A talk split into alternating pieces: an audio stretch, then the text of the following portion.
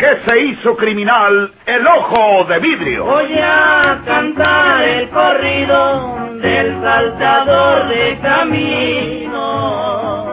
La borrascosa juventud de Porfirio Cadena. Cómo perdió uno de sus ojos y por qué tuvo que seguir la vida criminal perseguido por sus poderosos enemigos.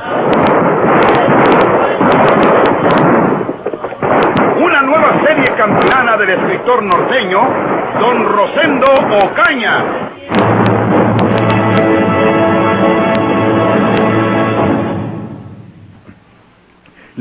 La señorita del conmutador llamó al vigilante por medio de un timbre. Me dijo, un momento, aquí viene ya el vigilante. Pero enseguida lanzó gritos de terror y luego se oyó como que la golpearon o la hirieron.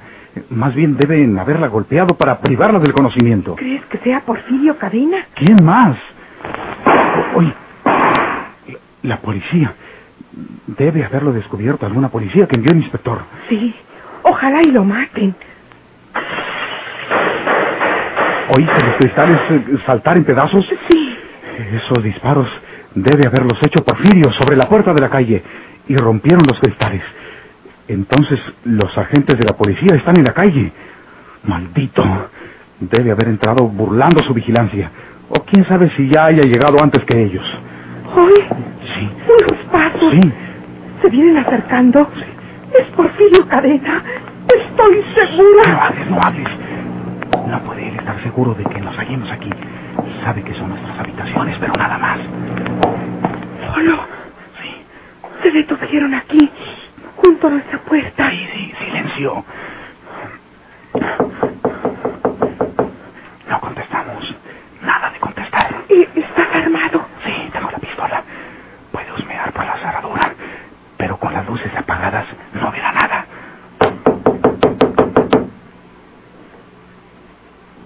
Soy yo, señor Salinas, el inspector Riverol. No hables. Porfirio sabe fingir las voces. Necesito saber si ustedes se hallan aquí, señor Salinas.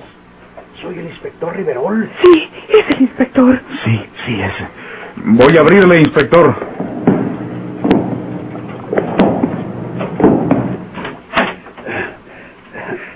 Salgan al pasillo. Ahí permanezcan. Ya adivinarían que aquí anda Porfirio. Sí, sí, inspector. ¿No lo han agarrado? No. Tenemos rodeado el hotel. No puede escapar. ¿Y los tiros? Mis hombres le dispararon a ver si le pegaban. Contestó el fuego hacia la puerta de entrada. Anda armado de una pistola. Un reo que se escapa de la prisión y que hasta sale armado. Va. ¿Qué fue eso? ¿Quién corrió, Ernesto? Usted no se vaya. No nos deje, inspector. No, no, no, no. Parece que alguien se fue corriendo, pero mis hombres no le dispararon. No puede tratarse de Porfirio Cadena. Aquí viene Ernesto. Una mujer, inspector. Salió de uno de los cuartos y se fue corriendo hacia el jardín. Podría ser Porfirio disfrazado con ropas de mujer. Pero no nos atrevimos a dispararle por la espalda. Voy a ver si detuvieron en el jardín a esa mujer. Eh, eh, con permiso. Sí, señor. No me dejen salir a nadie, Ernesto. No, no, señor. Tengo que volver a la oficina. Con el fiscal, saben ustedes. Ahí estamos tratando de poner en claro la evasión de Porfirio. Pero me quedaré aquí hasta que lo agarremos. No creo que pueda escapar. Es muy listo. Es terrible. Sí, sí, es terrible. Pero tenemos rodeada completamente la manzana del hotel. Tan pronto como supimos que había entrado, impusimos un cordón de policías en toda la manzana. No puede escapar esta vez el ojo de vidrio. Todo lo que puede suceder es que tengamos que esperar hasta que amanezca para atraparlo. ¿Eh? ¿Viene Ernesto otra vez? Algo ha pasado. Inspector, esa mujer que corrió era Porfirio Cadena. ¿Cómo lo saben? Acabamos de encontrar en uno de los cuartos del primer piso a una mujer atada y amordazada. Dice que un hombre la atacó cuando dormía, que la ató y amordazó, y que delante de sus ojos echó encima unas ropas de ella que sacó del closet, zapatillas y todo, y que luego salió del cuarto y oyó sus pasos corriendo por el pasillo, sin poder pedir auxilio porque estaba amordazada. Ese hombre es Porfirio, jefe. Seguro. Se nos ha escapado otra vez ese maldito ojo de vidrio.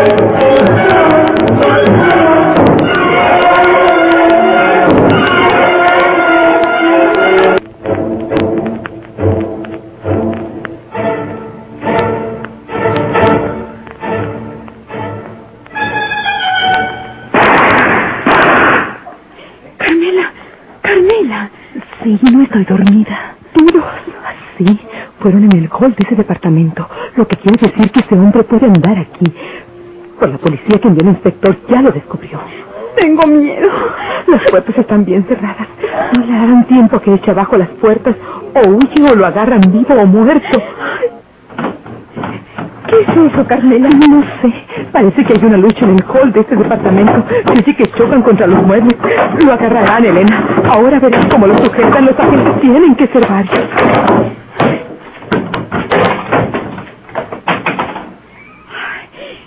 Terminó la lucha. ¿Qué pasaría? ¿Quién sabe? No hagamos ruido. Si ahí está ese hombre, puede creer que el departamento es solo y que la policía nos puso a salvo en otro lugar. Carmela, alguien se ha ido corriendo. Creo que es Porfirio Cadena. Entonces luchaba alguno de los agentes con él y pudo nacer. Esos disparos fueron en la calle. Lo van persiguiendo. ¡Qué hombre! Entre todos y no pueden con él. Aquí en el hall hay un agente herido o golpeado y puede necesitar auxilio. Tenemos que ver, Elena. No, Carmela. Puede ser ese hombre. ¿Lo oíste que lo van persiguiendo a tiros? El que quedó en el hall tiene que ser un agente que luchaba con él. No tengas miedo. Vamos a verlo. Telefonearemos solicitando una ambulancia si es necesario.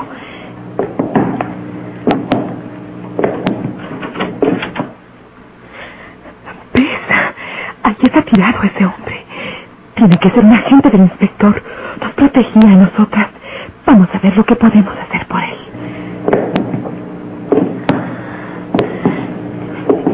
Señor, señor, muévelo.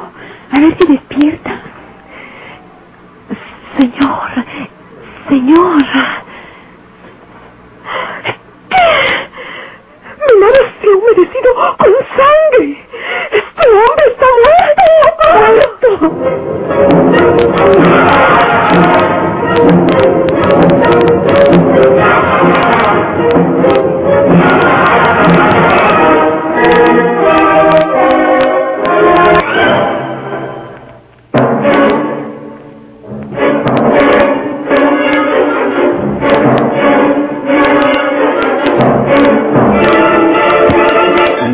necesito recomendar que se protejan lo mejor que puedan.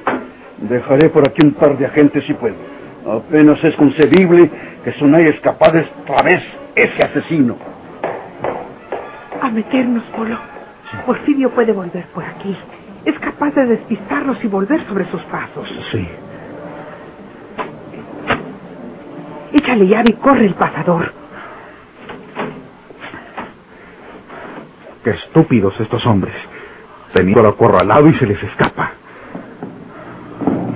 Por lo que dijo la gente, Porfirio se metió en el cuarto de esa mujer y se puso algunas ropas de ella. Hasta las zapatillas, dijo. Sí. Y luego salió del cuarto. Ellos lo vieron, pero como llevaba ropas de mujer, y aunque sospecharon que pudiera ser Porfirio disfrazado, no le dispararon. No se atrevieron. Ahora la gracia será que lo vuelvan a encontrar. Mientras ese hombre anda libre, la vida de nosotros está en peligro, Polo. Que venga. Lo recibiremos a tiros.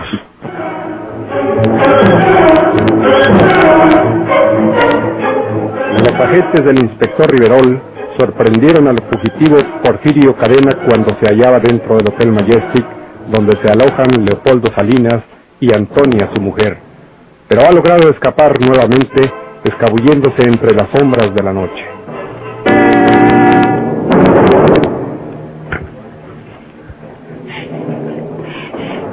Vámonos, Carmela. Vamos mejor a mi departamento. Yo no tengo valor para permanecer tan cerca de ese hombre muerto. ¿No tienes miedo a cruzar el patio? Lo cruzaremos corriendo. Mira, se han encendido las luces en casi todos los departamentos. Vamos, ven. Sí, corriendo. ¿Tienes la llave? Sí.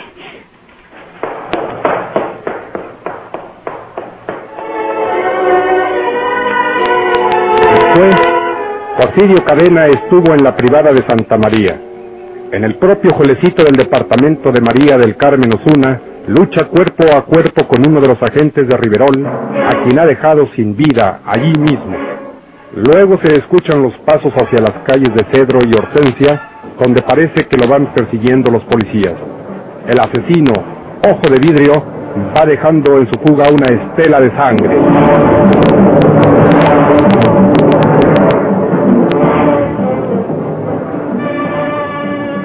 Píquele más recio. Sí, señor. No me mate. Más recio. Píquele más recio. Sí, señor. Sí, señor.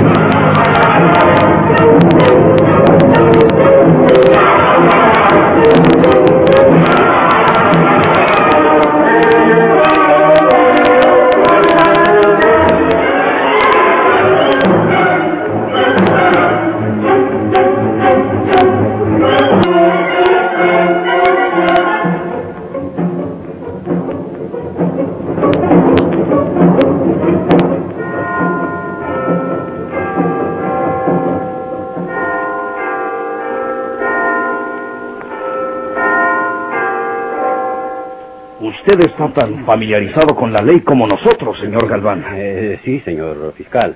Eh, pero las apariencias engañan. Ustedes están creyendo que yo permití la salida de ese criminal del presidio, pero no ha sido así.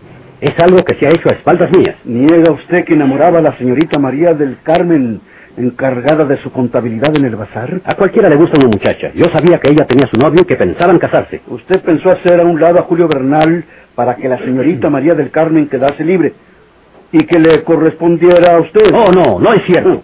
Porfirio Cadena era el hombre que usted necesitaba. Julio Bernal había denunciado a Porfirio. A usted le fue fácil convencerlo para que realizara aquel trabajo. Iba a llevar a cabo una venganza y al mismo tiempo le hacía un gran servicio a usted. Repito que no es cierto. A cambio de ese trabajo, usted le permitiría a Porfirio salir la noche siguiente y atacar a los esposos Salinas, a quien ha sentenciado a muerte. Yo no sé nada de esas personas. Eh, no descuide su memoria, señor Galván, porque está incurriendo en graves contradicciones. Usted se hallaba en mi despacho cuando los señores Salinas fueron a verme. Usted supo entonces la rivalidad entre ellos y Porfirio. Usted supo también que ellos, los Salinas, se marchaban a San Luis el día de hoy. Por lo tanto, el atentado tendría que ser precisamente anoche. No sé de qué me está hablando usted. Yo tengo siete años de ser el director del presidio. Siempre he sabido cumplir con mis deberes, señor inspector. Esa historia que ha inventado usted para disculpar su impotencia contra un criminal que se le ha escapado ya varias veces en muy corto tiempo, no se la va a creer nadie. Este hombre me hace víctima de sus invenciones, señor fiscal, y le ruego a usted que se me permita retirarme a mi casa para descansar. Con motivo del aviso que tuve de la fuga de Porfirio Cadena, tuve que abandonar el hecho y no he vuelto a casa desde esa hora, ni he tomado ningún alimento. ¿Niega usted los cargos que le hace el inspector Riverol, señor Galván? En absoluto, señor fiscal. Entonces, ¿cómo puede usted explicar la salida de Porfirio Cadena del presidio? Se lo voy a explicar a usted. Yo creo Le que... advierto a usted, señor Galván, que ya el inspector Riverol y yo sujetamos a un estrecho interrogatorio a su chofer Rito García y lo ha confesado todo. ¿Qué? Sí, sí, señor Galván. Su chofer lo ha confesado todo, como se lo acaba de decir el señor fiscal. Miente el miserable. Él lo hizo todo por su cuenta. Él, aprovechándose de que los demás saben la confianza que en él depositaba, es un bandido. ¿Pero qué dijo? ¿Qué ha confesado ese traidor? Luego le mostraremos a usted su confesión escrita, pero convénzase de que es trabajo inútil seguir negando la verdad. Yo también tengo una prueba escrita que mostrar a ustedes. En mi despacho tengo la prueba escrita que echará por tierra la calumnia de ese miserable chofer. Acompáñenme a mi despacho para enseñárselas a ustedes. ¿Prueba escrita? Sí, señor. ¿Se refiere a este caso? Sí, señor. No se trata de ganar tiempo engañándoles. Acompáñenme ustedes a mi despacho y yo les enseñaré ese papel. Acompáñelo, inspector. Aquí estaré yo. Primero deje sobre el escritorio su pistola, señor Galván. Eh, sí, señor. Vamos a su despacho. Yo lo sigo. Eh, con su permiso, señor fiscal. Sí, señor.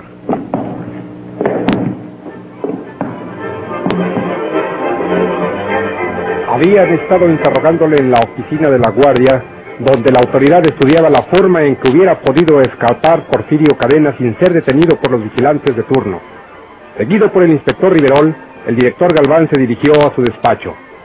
¿Cuál sería aquella prueba escrita que iba a exonerarle de tan grave responsabilidad?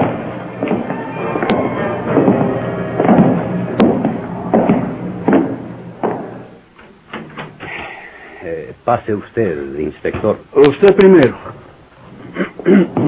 No, no, no cierre la puerta. Déjela así. Muy bien. ¿Dónde guarda esa prueba escrita, señor Galván? Eh, eh, aquí en mi escritorio, señor inspector. En este cajón de arriba. Ábralo y búsquela. Eh, ¡No!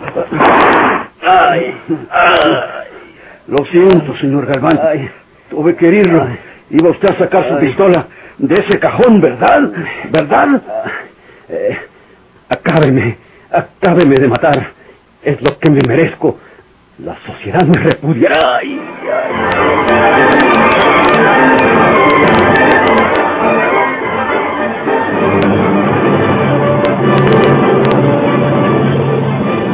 ¿Por qué se hizo criminal el ojo de vidrio?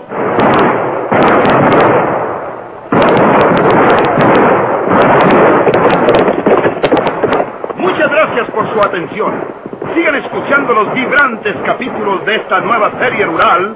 ¿Por qué se hizo criminal el ojo de vidrio? Se disfrazaba de arriero para asaltar los poblados.